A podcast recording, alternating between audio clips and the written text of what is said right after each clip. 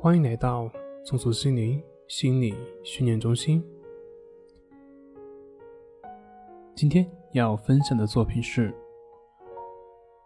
什么样的心态最容易帮助我们走出情绪的漩涡？什么样的心态最容易帮助我们走出情绪漩涡呢？什么样的心态最容易让我们坚持下去呢？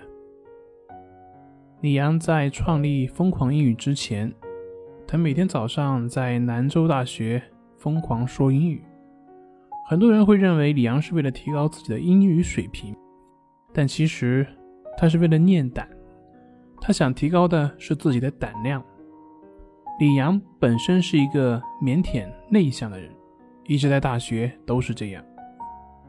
他为了突破自己。于是跟一位同学天天跑到大学一角去喊英语，喊英语自然就会吸引很多人去围观。他就是用这个来锻炼自己。当然，为了更好突破自己的表达能力，他还会去参加学校的各种演讲。只是在这个过程当中，他无意中发现自己的英语竟然莫名其妙就超神了。于是这才醒悟，之后他就创立了无人不知的疯狂英语。可以说，疯狂英语是李阳的无心插柳所带来的。那为什么后来那么多学生去学疯狂英语，但是却学不出来呢？其实是因为心态不同。学生去学疯狂英语。根本上是为了提高英语成绩或者是口语水平，而李娘当年喊英语，她根本就不是在意自己的英语水平，她在意的是自己脸皮厚不厚，胆子大不大，能不能坚持。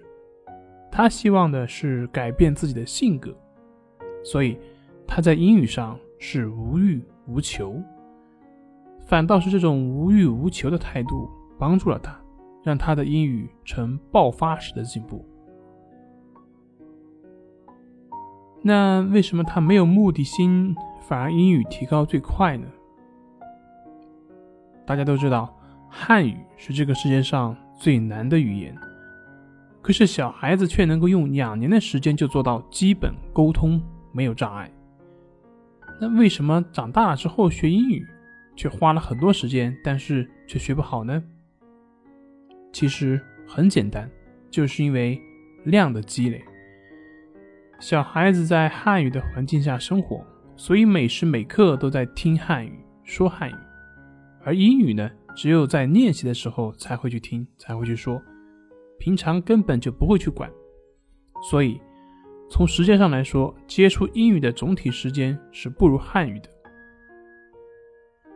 另外一方面，也有一个遗忘规律：单位时间内做的越多，效率越高；做的越少。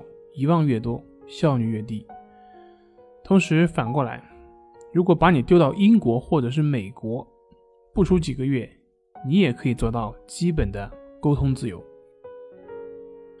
而没有目的心最大的好处就是，他可以不关心事情的结果，他就是傻傻的练习，从量上去积累，自然到了一定时间就会有质的飞跃。如果目的性很强，第一次没有效果，你还可以坚持；可是打击的次数多了呢，你还能坚持下来吗？在这个过程中，目的性越强，对于结果越期待，受打击的程度就会越大，放弃的概率就会越高。这就是为什么同样都是去学英语，而李阳学出来了，其他学生没有学出来的根本原因。有这样的一个小故事。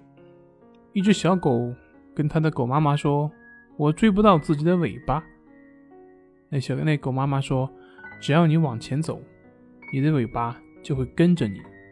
这个尾巴就是我们所期望的效果。你越追求效果，你离效果越远。你不去追了，它反而会出现。